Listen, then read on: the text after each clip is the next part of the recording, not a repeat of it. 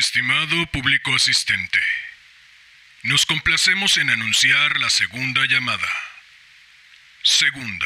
Hola, hola, muy buenos días, tardes, noches, madrugadas, quien quiera que sea que se encuentre al otro lado escuchando. El cuento que leeré en esta ocasión es, a mi parecer, una joya, no obstante es extenso, pero creo yo que vale cada uno de los segundos.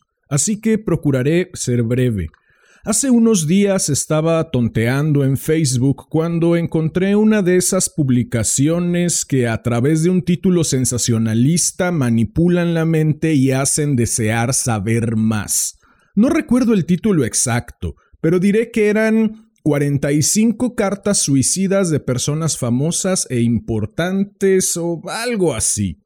Lo abrí, no esperando encontrar gran cosa, y todo iba meh, hasta que encontré el apartado dedicado a la autora de esta ocasión.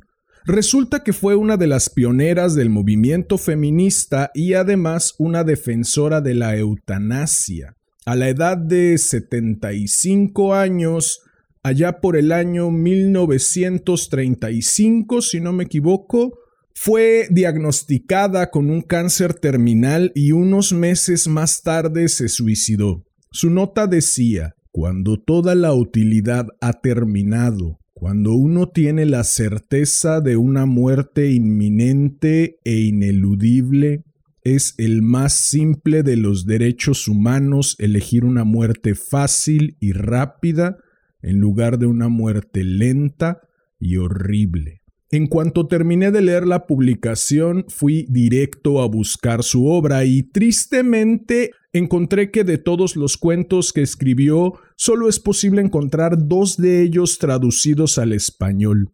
Leí los dos y de inmediato me enamoré del cuento que les traigo hoy. Enorme fue mi sorpresa al enterarme que fue el primer cuento que publicó.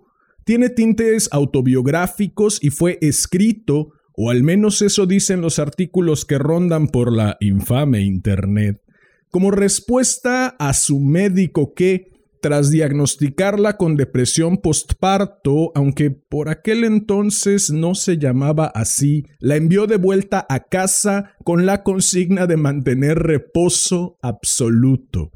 En fin, ya no digo más porque no quisiera destripar nada.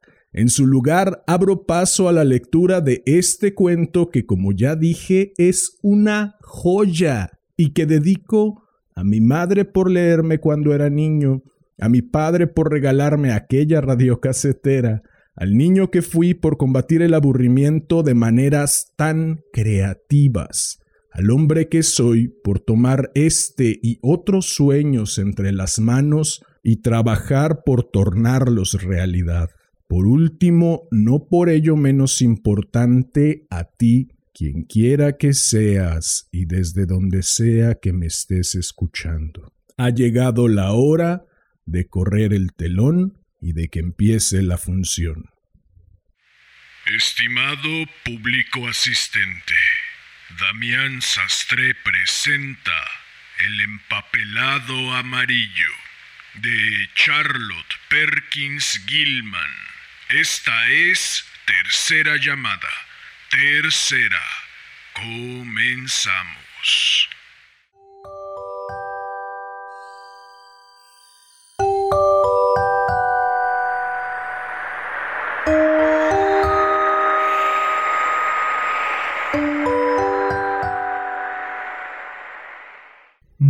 Es habitual que gente corriente como John y yo alquile para el verano una casa solariega, un caserón de estilo colonial, una finca heredada de generación en generación, yo diría una casa encantada, y sería el colmo de la dicha romántica, pero eso sería pedir demasiado al destino.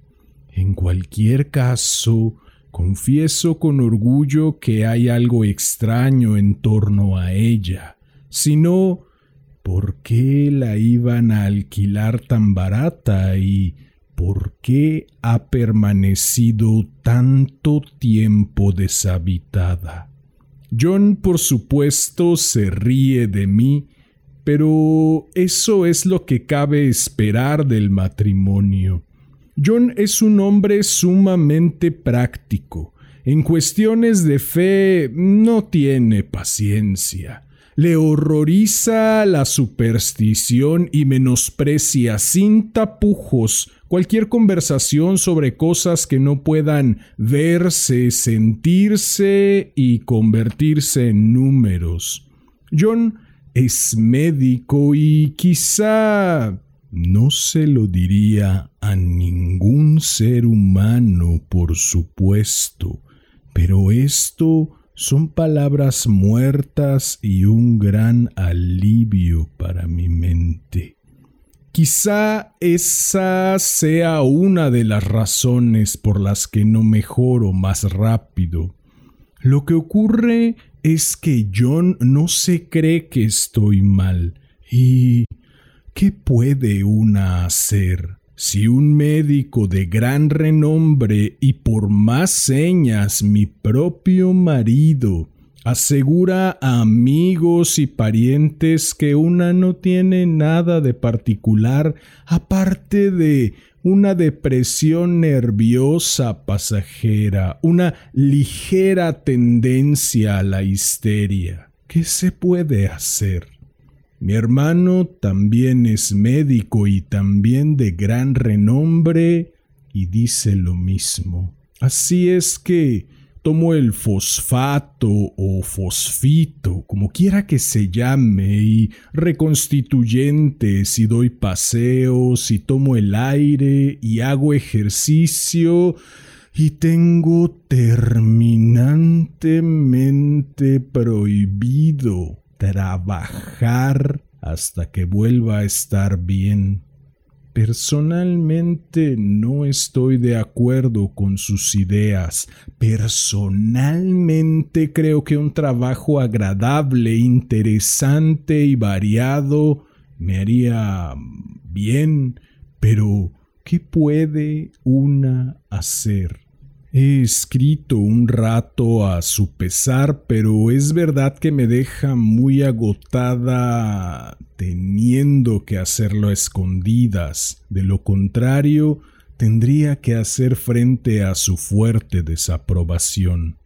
A veces se me ocurre que en mi estado de salud sería mejor contar con menos resistencias y más vida social y estímulos, pero John dice que lo peor que puedo hacer es pensar en mi estado y tengo que confesar que eso siempre me hace sentir mal.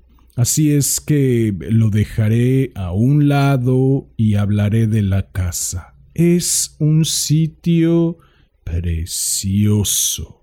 Está bastante aislado, bien retirado de la carretera lo menos a tres millas del pueblo. Me recuerda esas descripciones literarias inglesas de paisajes, porque hay setos y tapias y cancillas con cerradura y muchas casitas aparte para los jardineros y demás gente. Tiene un jardín delicioso. Nunca había visto un jardín como este, grande y umbroso, lleno de senderos bordeados de bojes y flanqueados por largos emparrados repletos de uva con asientos debajo. Antes había invernaderos, pero ahora están todos destrozados. Hubo algún problema legal, creo, algo relacionado con herederos y coherederos. En cualquier caso, el lugar lleva años vacío. Eso estropea mis fantasmagorías, me temo, pero no me importa. Hay algo extraño en torno a la casa. Lo intuyo. Se lo dije incluso a John una noche de luna, pero me contestó que lo que yo sentía era que había corriente y cerró la ventana. A veces me enfado con John de una forma irracional. Estoy segura de que antes no era tan sensible. Creo que deben de ser nervios. Pero John dice que si me siento así voy a acabar por perder el debido control de mí misma, por lo que me esfuerzo en controlarme, al menos delante de él, y eso me fatiga. No me gusta ni pizca nuestra habitación. Yo quería una de la planta baja que da al pórtico y tiene rosas todo alrededor de la ventana y unas maravillosas cortinas de chintz al viejo estilo, pero John no quiso ni hablar de ello dijo que tenía solamente una ventana y que no había espacio suficiente para dos camas ni un cuarto cerca para él en caso de necesitar otro. Es muy atento y afectuoso y apenas me deja dar un paso sin una orientación especial. Tengo prescrito un horario para cada hora del día. Él se ocupa de todo y eso me hace sentir horriblemente desagradecida por no valorarlo más. John dice que hemos venido aquí expresamente por mí para que pudiera tener tranquilidad absoluta y todo el aire puro necesario. El ejercicio depende de tus fuerzas, querida, me dijo, y tu comida en cierto sentido de tu apetito, pero de aire puedes empaparte en todo momento. Así es que nos instalamos en el cuarto de los niños del último piso de la casa. Es una habitación aireada, grande, ocupa casi todo el piso, con ventanas que dan a todas las direcciones y aire y sol a raudales. Me figuro que primero fue el dormitorio de los niños y después cuarto de juguetes y gimnasio, pues las ventanas tienen rejas como para niños pequeños y anillas y cosas en las paredes. La pintura y el papel tienen aspecto de haber sido utilizados por toda una escuela de chicos. Alrededor de la cabecera de mi cama el papel hasta donde puedo alcanzar está hecho jirones, arrancado a grandes trozos y también en el otro lado del cuarto, en una zona grande por la parte baja. Nunca había visto un papel en peor estado en mi vida uno de esos diseños desparramados y bechillones que no se priva de cometer ni un solo pecado artístico.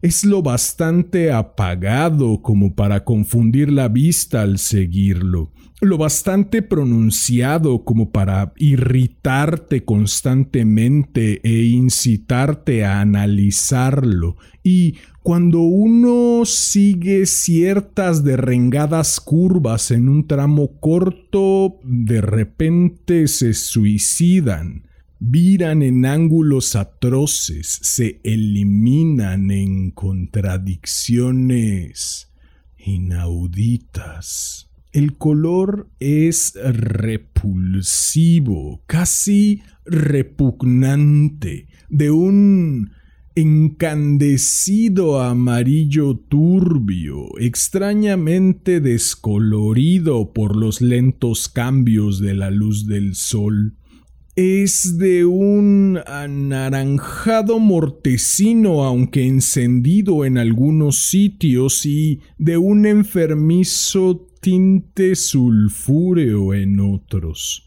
No me extraña que los niños lo odiaran. Yo misma lo odiaría también si tuviera que vivir en esta habitación mucho tiempo. Aquí viene John y debo esconder esto.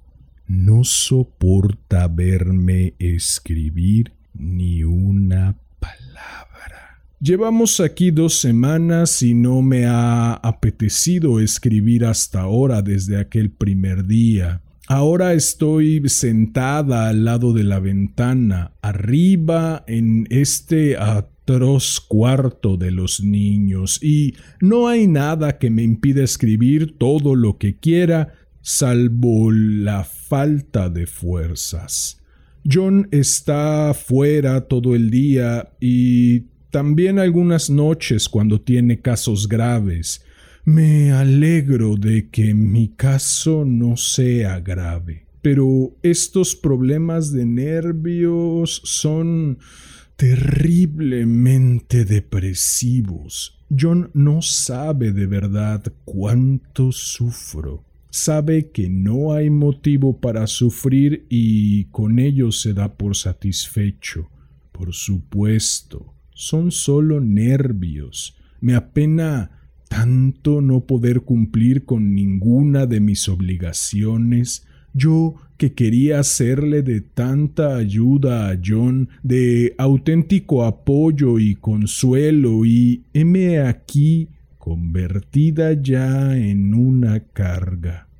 Nadie creería el esfuerzo que me cuesta hacer lo poco de lo que soy capaz, vestirme y recibir gente, encargar cosas. Es una suerte que Mary sea tan buena con el bebé, un bebé tan encantador, y sin embargo no puedo estar con él. Me pone muy nerviosa.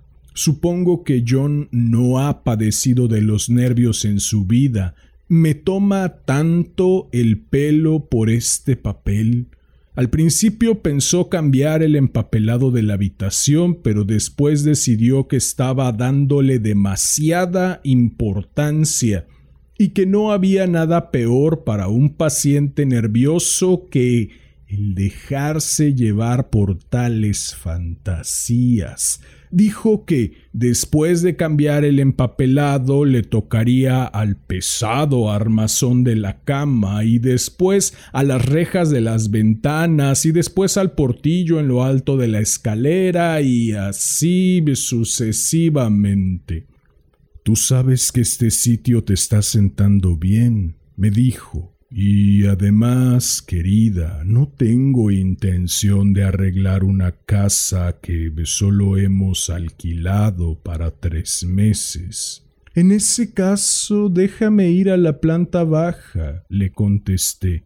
Tiene unas habitaciones muy bonitas. Entonces me tomó en sus brazos y me llamó adorable pichoncito y me dijo que se iría al mismo sótano si yo quería y que encima mandaría que lo blanquearan. Pero tiene toda la razón en cuanto a las camas y las ventanas y demás. Es una habitación todo lo aireada y cómoda que se puede desear y por supuesto yo no iba a ser tan tonta como para hacer que él estuviera incómoda solo por un capricho. Me estoy empezando a aficionar a esta gran habitación, a todo menos a ese horripilante papel. Por una de las ventanas se ve el jardín, esos senadores misteriosos de profunda sombra, las pródigas flores anticuadas y arbustos y árboles nudosos. Por la otra, tengo una vista preciosa de la bahía y de un pequeño embarcadero privado que pertenece a la finca. Una hermosa alameda umbrosa baja hasta allí desde la casa. Siempre me estoy imaginando que veo a gente paseando por todos esos numerosos caminos y enramadas, pero John me ha advertido que no debo dejarme llevar por la fantasía en lo más mínimo. Dice que con mi poder imaginativo y mi tendencia a inventarme historias, una debilidad nerviosa como la mía me llevaría con seguridad a todo tipo de exacerbadas fantasías y que debo intentar usar mi voluntad y mi sensatez para controlar esa tendencia. Así que lo intento. A veces siento que si me encontrara lo bastante bien como para escribir un poco, esto me liberaría de las ideas que me oprimen y me calmaría, pero encuentro que me canso mucho cuando lo intento. Es tan desalentador no recibir ni consejo ni apoyo de nadie sobre mi trabajo. Cuando me ponga bien del todo, John dice que les vamos a pedir a los primos Henry y Julia que nos hagan una larga visita, pero dice que preferiría en este momento hacer fuegos artificiales bajo mi almohada antes que dejarme en manos de una compañía tan estimulante. Ojalá pudiera mejorar más deprisa pero no debo pensar en ello. Este papel me mira como si supiera la nociva influencia que proyecta. Hay un motivo recurrente en el que el diseño pende como de un cuello roto y dos ojos bulbosos te miran fijamente del revés. Su impertinencia y constante obstinación me ponen realmente furiosa. Esos absurdos ojos fijos que se arrastran hacia arriba, hacia abajo y hacia los lados están por todas partes. Hay un sitio en el que dos rollos de papel no quedaron bien alineados y los ojos van arriba y abajo a lo largo de toda la línea, uno un poco más alto que otro. Nunca había visto antes tanta expresión en una cosa inanimada y todos sabemos cuánta expresión pueden tener. Cuando era niña solía permanecer en la cama despierta y sacaba más diversión y terror de las meras paredes y el sencillo mobiliario que la mayoría de los niños en una tienda de juguetes. Me acuerdo de los guiños amistosos que me hacían los tiradores de nuestra vieja cómoda y había una silla que siempre tenía el aspecto de amiga inquebrantable. Solía pensar que si cualquiera de las otras cosas parecían demasiado feroces, siempre podía subirme a esa silla de un salto y estar a salvo. El mobiliario de esta habitación no puede estar dispuesto de manera más inarmónica, mal que pese, porque lo tuvimos que subir todo de abajo. Supongo que cuando esto se empezó a usar como cuarto de jugar tuvieron que sacar todo el mobiliario infantil y no me extraña. Nunca había visto tantos estragos como los que han hecho aquí los niños. El papel como he dicho antes, está rasgado en varios sitios y se aferra más que una lapa. Deben haberse ensañado con tanta persistencia como odio. Además, el suelo está arañado, escarbado como con gubia y astillado. También el yeso está horadado aquí y allá, y esta cama enorme y pesada que fue todo lo que encontramos en la habitación, Parece como si hubiera sobrevivido a todas las batallas. Pero a mí me importa poco todo eso. Solo el papel. Aquí viene la hermana de John, una chica tan encantadora y tan atenta conmigo. Debo evitar que me encuentre escribiendo. Es un ama de casa perfecta y entusiasta, y no aspira a mejor profesión. Juraría a pie juntillas que cree que escribir es lo que me ha puesto enferma. Pero puedo escribir cuando está fuera y la veo allá lejos desde estas ventanas.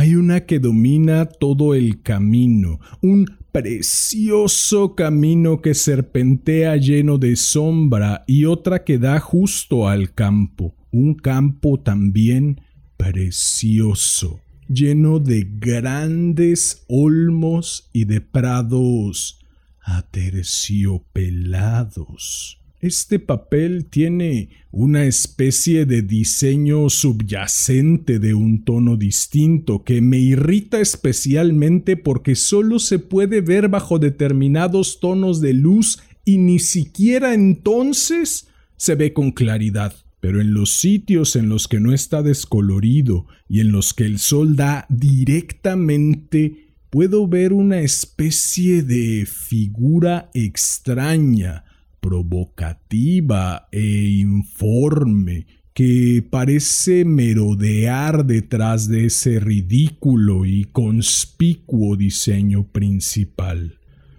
Ahí está ya la hermana en las escaleras. Bueno, el 4 de julio ha pasado ya, todos se han ido y estoy rendida. John pensó que me vendría bien un poco de compañía, así es que hemos tenido aquí a mamá y a Nelly y a los niños durante una semana. Por supuesto, yo no he tenido que hacer nada. Jenny se encarga ahora de todo. Pero de todas formas, he quedado agotada. John dice que si no me recupero más deprisa me enviará a Weir Mitchell en otoño, pero yo no quiero ir de ninguna manera. Tuve una amiga que estuvo en sus manos una vez y dice que es idéntico a John y a mi hermano, solo que en mayor grado. Además, es toda una hazaña irse tan lejos. Me da la impresión de que no merece la pena mover un dedo por nada y me estoy volviendo terriblemente quejumbrosa e impaciente. Lloro por nada y lloro la mayor parte del tiempo. Claro que no lo hago cuando John está aquí o alguna otra persona, sino cuando estoy sola y en este momento paso mucho tiempo sola. John tiene que quedarse con frecuencia en la ciudad debido a casos graves y Jenny es buena y me deja sola cuando se lo pido. Así es que paseo un poco por el jardín a lo largo de esa alameda maravillosa me siento en el porche bajo las rosas y paso aquí muchos ratos echada. Me estoy empezando a aficionar a la habitación a pesar del papel, quizá debido al papel. Ocupa tanto mi mente. Me echo en esta inmensa cama inamovible. Está clavada, creo, y sigo el dibujo hora tras hora. Es tan bueno como hacer gimnasia, lo puedo asegurar. Digamos que empiezo abajo del todo, ahí en el rincón donde no se ha tocado y decido por milésima vez que es voluntad mía seguir este diseño sin sentido hasta llegar a algún tipo de conclusión. Conozco un poco los principios del diseño y sé que esto no está compuesto según las leyes de radiación o alternancia o repetición o simetría o nada de lo que haya oído hasta ahora. Se repite, claro está, en cada rollo, pero eso es todo. Si se mira desde una determinada perspectiva, cada uno de los rollos parece independiente, las curvas y trazos abotargados, una especie de románico adulterado con delirium tremens, suben y bajan naneando en separadas columnas de necedad. Pero por otra parte, se conectan en forma diagonal y los contornos se dispersan desparramados en una monstruosidad óptica de grandes olas marinas sesgadas que se bambolean como mar de algas en plena fuga. Todo ello se mueve además horizontalmente o al menos lo parece, y me agoto tratando de captar algún orden en ese devenir. Han usado de friso un rollo horizontal y esto incrementa de forma increíble la confusión. En un extremo de la habitación el papel está casi intacto y ahí cuando el haz sesgado se desvanece y el sol poniente lo ilumina directamente, casi puedo imaginarme después de todo su trama radial. Los interminables grutescos parece que se reúnen alrededor de un centro común y luego se dispersan en repentinos saltos de idéntica turbación. Me cansa seguirlo. Voy a dormir un poco, creo. No sé por qué debo escribir esto, no quiero hacerlo, no me siento capaz y sé que John lo vería absurdo, pero debo decir lo que siento y lo que pienso de una u otra forma. Me alivia tanto, pero el esfuerzo está empezando a ser mayor que el alivio. Más de la mitad del tiempo ahora estoy tremendamente vaga y paso tanto tiempo acostada. John dice que no debo quedarme sin energía si me hace tomar aceite de hígado de bacalao y muchos reconstituyentes y cosas, amén de la cerveza y el vino y la carne poco hecha. Mi querido John, me quiere mucho y detesta verme enferma. El otro día traté de tener con él una conversación de verdad seria y razonable y decirle cuánto deseaba que me permitiese salir e ir a visitar a los primos Henry y Julia, pero dijo que no estaba en condiciones de ir ni sería capaz de aguantarlo una vez que estuviera allí, y yo no defendí mi caso nada bien, pues antes de acabar ya estaba llorando. Me está empezando a suponer un gran esfuerzo el pensar de forma clara, debido a esta debilidad nerviosa, supongo. Y mi querido John me tomó en sus brazos y me llevó al piso de arriba y me puso en la cama y se sentó a mi lado y me leyó hasta que mi cabeza no pudo más. Me dijo que era su cielo, su consuelo y todo lo que tenía y que debía cuidarme por él y estar bien. Dice que nadie excepto yo misma puede ayudarme a salir de esto, que debo utilizar toda mi voluntad y capacidad de controlarme y no dejarme llevar por fantasías ridículas.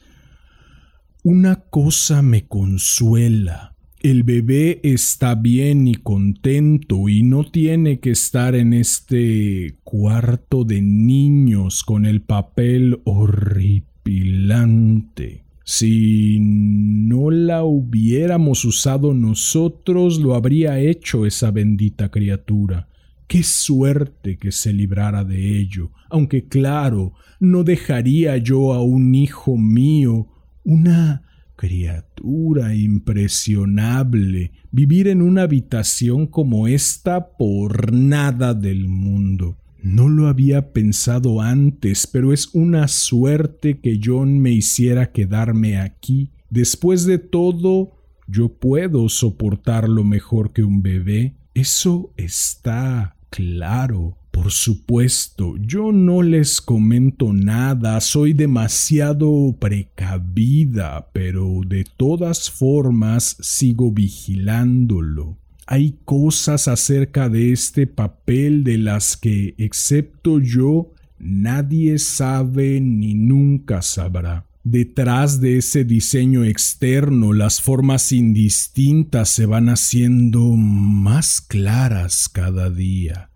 es siempre la misma forma, solo que muy repetida, y es como una mujer que, encorvada, se desliza por detrás del dibujo. No me gusta nada. Me pregunto...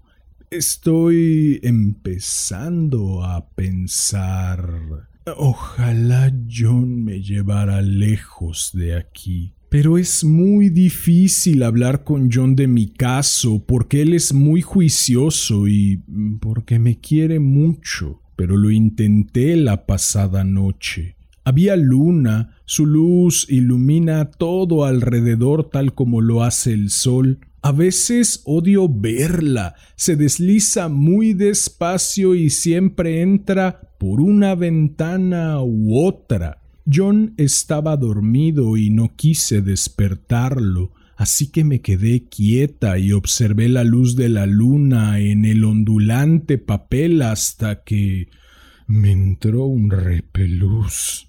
La borrosa figura de detrás parecía sacudir el diseño, justo como si quisiese salir. Me levanté sin hacer ruido y fui a tocar y a ver si el papel de verdad se movía, y cuando volví a la cama, John estaba despierto. ¿Qué es lo que pasa, jovencita? dijo no andes así por ahí. Te vas a resfriar. Pensé que era un buen momento para hablar, así es que le dije que realmente no mejoraba aquí y que deseaba que me llevara lejos. Pero, querida, me dijo, nuestro alquiler no acaba hasta dentro de tres semanas y no veo la forma de marcharnos antes. Las obras de la casa no están finalizadas y en este momento me es imposible dejar la ciudad. Por supuesto, si corrieras peligro podría hacerlo y lo haría, pero estás realmente mejor, querida. ¿Te des cuenta de ello o no? Soy médico, cariño, y lo sé estás ganando peso y color, tienes más apetito y realmente me siento mucho más tranquilo por ti. No peso ni un gramo más, le dije, ni siquiera tanto como antes, y mi apetito puede que sea mejor por la tarde cuando tú estás aquí pero es peor por la mañana cuando tú no estás. Mi adorado corazoncito, dijo dándome un fuerte abrazo. Puede estar tan enferma como quiera, pero ahora, como dice el poeta, mejoremos las horas diurnas yéndonos a dormir y ya hablaremos mañana. ¿Y no te irás? pregunté con melancolía. Pero bueno, ¿Cómo voy a quedarme, cariño? Solo serán tres semanas más y después haremos un bonito viaje de unos cuantos días mientras Jenny prepara la casa. De verdad, cariño, estás mejor. Mejor físicamente quizá, Empecé a decir pero paré en seco porque él se irguió y me miró con una mirada tan terminante y reprobadora que no pude decir una palabra más. Querida, dijo, te pido por mi bien, por el de nuestro hijo y por el tuyo propio, que nunca más ni por un instante dejes que entre esa idea en tu cabeza. No hay nada más peligroso, más fascinante para un temperamento como el tuyo. Es una idea falsa y ridícula. Es que ¿No puedes confiar en mí como médico cuando te lo digo? Así es que, claro está, no dije nada más sobre el asunto y nos dispusimos a dormir enseguida. Él creyó que yo me había dormido primero, pero no fue así, y durante horas permanecí tratando de decidir si el diseño en primer término y el del fondo se movían juntos o por separado. En un diseño como este, a la luz del día hay una falta de secuencia, un desafío a las leyes que en una mente normal produce una constante irritación. El color ya es muy horrible de por sí, muy poco de fiar y muy enervante, pero el diseño es toda una tortura. Crees que ya lo dominas, pero justo cuando estás a punto de seguirlo, da un salto mortal hacia atrás y ahí te quedas. Te abofetea, te tira al suelo, te pisotea, es como una pesadilla. El dibujo de adelante es un floreado arabesco que recuerda un hongo. Imagínese una seta venenosa con articulaciones, una ristra interminable de setas venenosas brotando y germinando en circunvoluciones interminables. Pues bien, algo así es a lo que se parece. Es decir, a veces. Este papel tiene una marcada particularidad, algo que nadie parece advertir sino yo, y es que cambia al cambiar de luz. Cuando el sol entra por la ventana de levante, Siempre espero que llegue ese primer rayo largo y directo. Cambia tan deprisa que nunca puedo creerlo del todo. Por eso estoy siempre observándolo. A la luz de la luna y ésta entra toda la noche cuando la hay.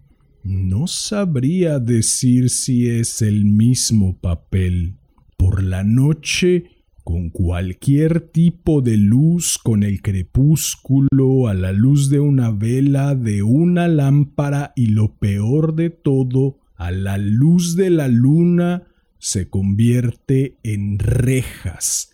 El diseño de delante me refiero. Y tras ellas entonces aparece la mujer con toda claridad. Durante mucho tiempo no fui capaz de entender qué es lo que había detrás de ese indistinto diseño subyacente, pero ahora estoy absolutamente segura de que es una mujer. A la luz del día está contenida, inmóvil. Creo que es el diseño lo que la mantiene tan quieta, es tan desconcertante, me mantiene inmóvil durante horas. Paso ahora echada más tiempo que nunca. John dice que me viene bien y que duerma todo lo que pueda. De hecho, he empezado a acostumbrarme a reposar una hora después de cada comida. No es buena costumbre, estoy convencida, porque como se ve, no duermo, y eso propicia el engaño, porque no les digo que permanezco despierta, oh, no. El hecho es que estoy empezando a cogerle un poco de miedo a John. Está muy raro a veces e incluso Jenny tiene una mirada inexplicable. De vez en cuando se me ocurre, casi como una hipótesis científica que eso se deba quizá al papel. He observado a John cuando no sabía que le miraba y entra de repente en la habitación con las excusas más ingenuas y le he sorprendido varias veces mirando el papel y también a Jenny una vez sorprendí a Jenny con la mano sobre él. No sabía que yo estaba en la habitación y cuando le pregunté en una voz tranquila, pero que muy tranquila de la forma más contenida posible, qué estaba haciendo con el papel.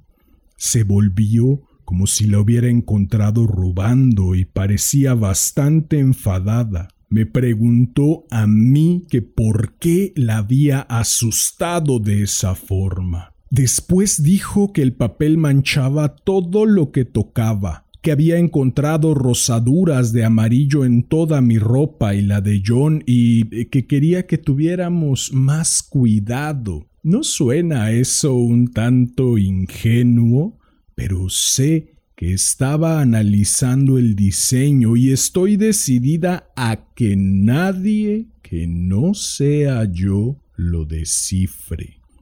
La vida es mucho más estimulante ahora que antes. En este momento tengo algo más a lo que aspirar, algo que me ilusiona, algo que observar. De verdad como mejor y estoy más tranquila que antes. John está muy contento de verme mejorar. Se sonrió un poco el otro día y me dijo que parecía estar floreciendo a pesar del propio empapelado. Le despaché riéndome. No tenía intención de decirle que era debido al papel. Se habría burlado de mí.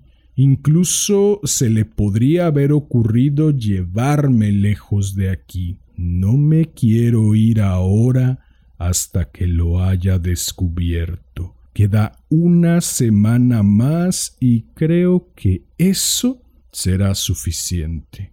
Jamás me he sentido mejor. No duermo mucho por la noche porque es muy interesante observar lo que ocurre, pero duermo mucho durante el día. Durante el día resulta demasiado cansado y perturbador. Constantemente están apareciendo vástagos nuevos en los hongos y nuevos toques amarillentos por todas partes. No puedo llevar la cuenta aunque lo he intentado a conciencia. Es un amarillo de lo más extraño ese papel me hace pensar en todas las cosas amarillas que siempre he visto, no en las cosas hermosas como los ranúnculos, sino en las cosas amarillas ajadas, inmundas, malas. Pero hay algo más con respecto al papel, el olor. Lo noté en el instante en que entramos en la habitación, pero con tanto aire y sol no era tan malo. Ahora llevamos una semana de niebla y lluvia y estén las ventanas abiertas o cerradas, el olor está aquí. Se desliza por toda la casa. Lo encuentro rondando en el comedor, al acecho en el salón, oculto en el vestíbulo, apostado en las escaleras.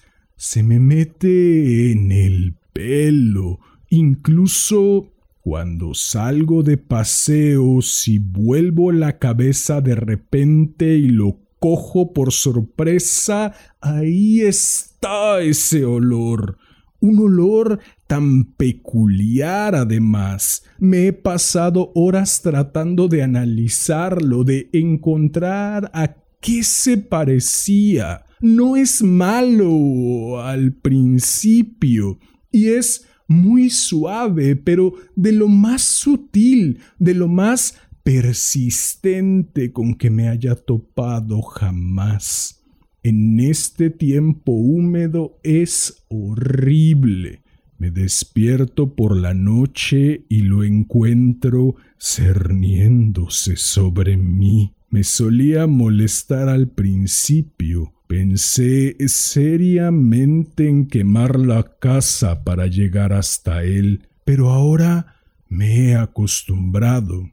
La única cosa en la que puedo pensar que se asemeja es al color del papel, un olor amarillo. Hay una marca muy curiosa en la pared, muy abajo, cerca del zócalo, una franja que recorre la habitación, pasa por detrás de cada mueble, excepto la cama, una rosadura larga, recta, igualada, como si se hubieran restregado en ella una y otra vez.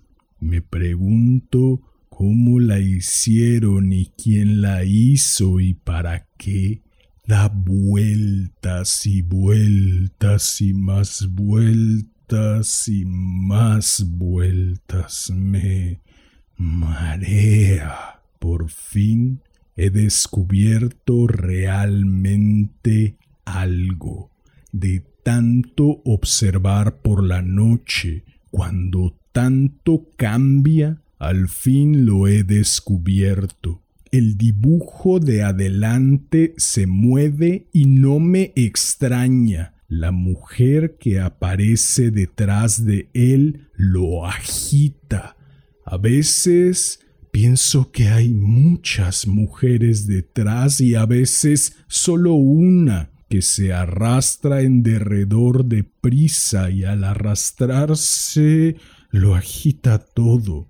Después, en los puntos más brillantes se queda quieta y en los puntos más oscuros agarra las rejas y las agita con violencia. Está siempre tratando de atravesarlas, pero nadie puede atravesar este entramado. Estrangula a quien lo intenta. Creo que por eso tiene tantas cabezas. Lo atraviesan y entonces el diseño las estrangula y las vuelve boca arriba y los ojos se les ponen blancos. Si estuvieran cubiertas esas cabezas o se las hubieran llevado, no sería tan malo. Creo que la mujer sale durante el día y diré por qué en confidencia. La he visto, la veo fuera de cada una de mis ventanas. Es la misma mujer, lo sé, porque siempre se está arrastrando y la mayoría de las mujeres no se arrastran a la luz del día. La veo en esa larga y difusa vereda ir y venir arrastrándose. La veo en aquellos oscuros emparrados arrastrándose por todo el jardín. La veo en ese largo camino bajo los árboles arrastrándose y cuando viene un carruaje se esconde bajo las enredaderas de la zarzamora. No la culpo en lo más mínimo. Tiene que ser muy humillante que te pillen arrastrándote durante el día. Siempre echo el cerrojo de la puerta cuando me arrastro durante el día. No puedo hacerlo por la noche porque sé que John sospecharía algo de inmediato y John está tan raro ahora que no quiero irritarlo. Ojalá utilizara otra habitación. Además, no quiero que nadie que no sea yo encuentre a esa mujer cuando sale por la noche. A menudo me pregunto si podría verla detrás de todas las ventanas al mismo tiempo, pero por muy rápido que me vuelva no consigo verla simultáneamente en más de una ventana a la vez.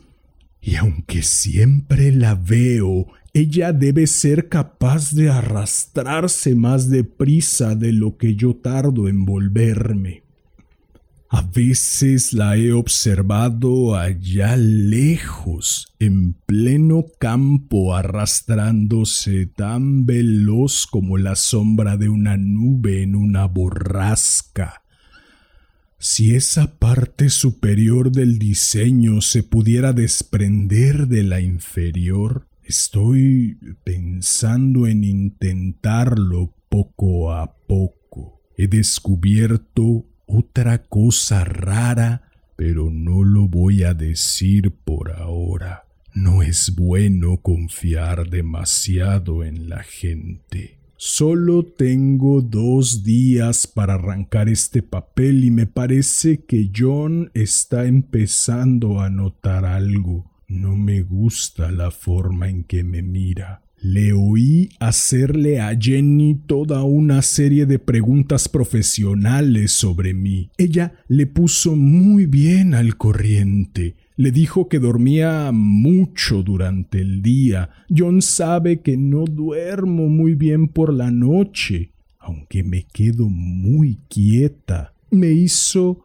todo tipo de preguntas a mí también, dándose aires de ser muy amable y afectuoso, como si yo no le calase. En cualquier caso, no me extraña que actúe así después de estar durmiendo bajo este papel durante tres meses.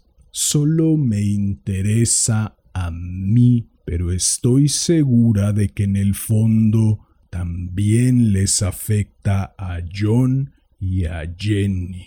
Por fin. Este es el último día, pero es suficiente. John se quedará en la ciudad toda la noche y no saldrá hasta esta tarde. Jenny quería dormir conmigo, la muy astuta pero le he dicho que, sin ninguna duda, descansaría mejor sola al menos por una noche. Fue un comentario agudo porque realmente no estuve sola en absoluto. Tan pronto como salió la luna y esa pobre cosa empezó a arrastrarse y agitar el dibujo. Me levanté y corrí a ayudarla. Yo tiré y ella lo agitó. Yo lo agité y ella tiró y antes de que llegara la mañana habíamos arrancado tiras y tiras de ese papel. Toda una zona aproximadamente a la altura de mi cabeza y a la mitad de la habitación. Y entonces, cuando salió el sol y el odioso diseño empezó a reírse de mí, tomé la decisión de acabar con él hoy mismo. Nos vamos mañana y están bajando todos mis muebles otra vez para dejar las cosas tal y como estaban. Jenny miró la pared estupefacta, pero le dije alegremente que lo había hecho de pura rabia contra esa abominable cosa. Se rió y dijo que no le importaría hacerlo ella misma, pero que yo no debía fatigarme. ¿Cómo se traicionó a sí misma esta vez? Pero aquí estoy y nadie va a tocar este papel salvo yo. No mientras viva. Ella intentó hacerme salir de la habitación. Era demasiado obvio. Pero le dije que ahora que estaba todo tan tranquilo, vacío y limpio, pensaba echarme y dormir todo lo que pudiera y que no me despertara ni siquiera para la cena, que yo la llamaría cuando me despertase. Así que se ha ido y los criados se han ido y las cosas se las han llevado y solo queda este enorme armazón de la cama clavado al suelo con el colchón de lona que encontramos encima. Vamos a dormir en el piso de abajo esta noche y mañana tomaremos el vapor de vuelta a casa. Me gusta la habitación ahora que está desnuda otra vez. Vaya destrozo que hicieron aquí aquellos niños. La cama está bastante roída, pero debo ponerme a trabajar. He echado la llave a la puerta y luego la he tirado al camino de la entrada. No quiero salir y no quiero que nadie entre hasta que John vuelva. Quiero sorprenderle.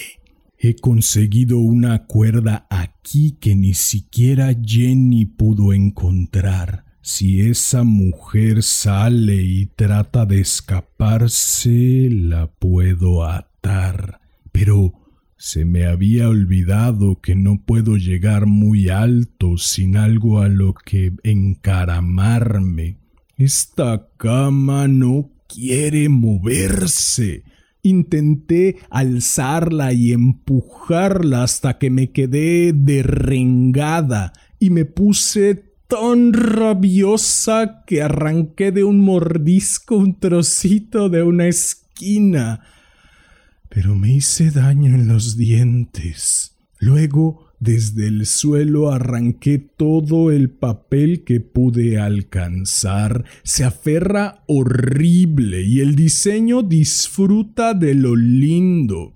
Todas esas cabezas estranguladas y ojos bulbosos y hongos que proliferan y nanean chillando burlas.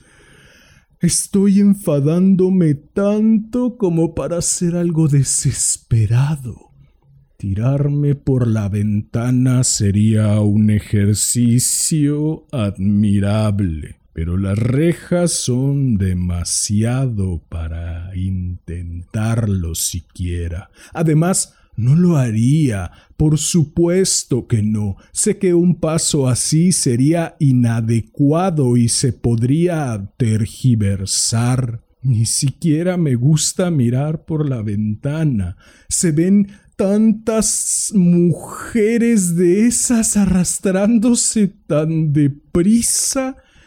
Me pregunto si todas han salido como yo de ese papel. Pero ahora estoy bien amarrada con la cuerda que tan hábilmente escondí. No me sacarán fuera al camino aquel.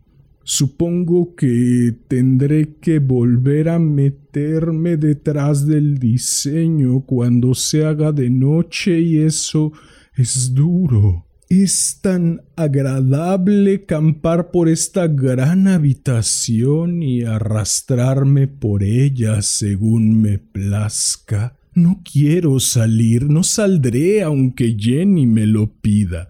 Allí afuera uno tiene que arrastrarse por la tierra y todo es verde en lugar de amarillo. Pero aquí lo puedo hacer tranquilamente por el suelo y mi hombro encaja perfectamente en la larga rosadura alrededor de la pared, así que no puedo extraviarme. Oh, ahí está John en la puerta. No pierdas el tiempo, jovenzuelo, no puedes abrirla. ¿Cómo llama y aporrea? Ahora pide a gritos un hacha. Sería una pena echar abajo una puerta tan bonita. John, cariño, dije yo con la voz suavísima. La llave está por donde los peldaños de la entrada bajo una hoja del llantén. Eso le hizo permanecer en silencio unos instantes. Después dijo con mucha calma Abre la puerta, querida. No puedo, dije. La llave está abajo, junto a la puerta de entrada, bajo una hoja del llantén. Y después lo repetí otra vez, varias veces, suave y despacito, y lo dije tantas veces que tuvo que ir a mirar y la cogió, por supuesto, y entró. Se quedó seco en el umbral. ¿Qué es lo que pasa? gritó. Por todos los santos, ¿qué estás haciendo? Yo Seguí arrastrándome como si nada, pero lo miré por encima del hombro. Por fin he conseguido salir, le dije, a pesar tuyo y de Jane, y he arrancado casi todo el papel así es que no vais a poder volver a meterme en él. Bueno, pero ¿por qué se tendría que desmayar ese hombre? Pero lo hizo, y justo en medio de mi camino junto a la pared. Así es que tuve que arrastrarme por encima de él una y otra vez.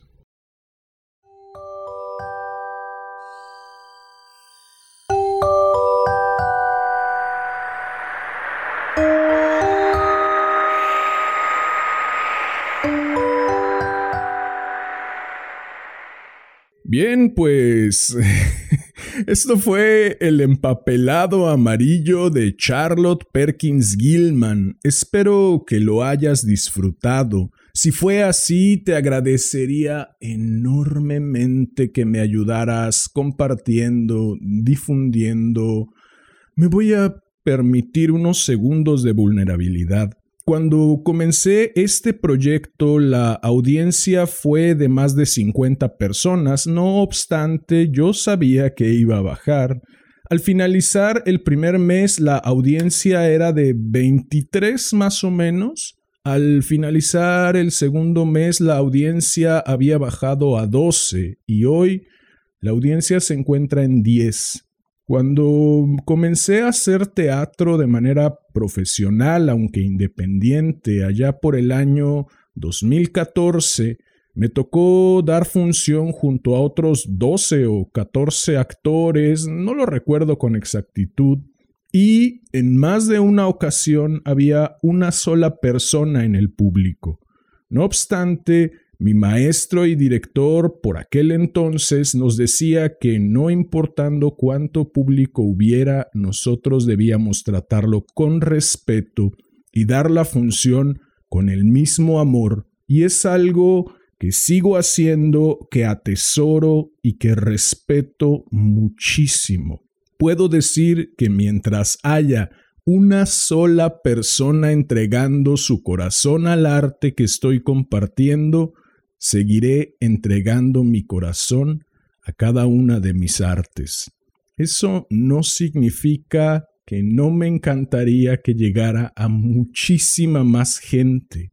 Si estás escuchando esto y eres de las 10 personas que escucha este podcast hecho con tanto amor, te agradecería enormísimamente que me mandaras un mensaje para saber quiénes son esas 10 personas que aún se mantienen a mi lado. Esta vez la catarsis fue al final, pero la función debe continuar y va a continuar. Si deseas estar al tanto del contenido que publico o deseas sugerir un cuento para alguna de las dos secciones de este hermoso, sensual y exquisito podcast.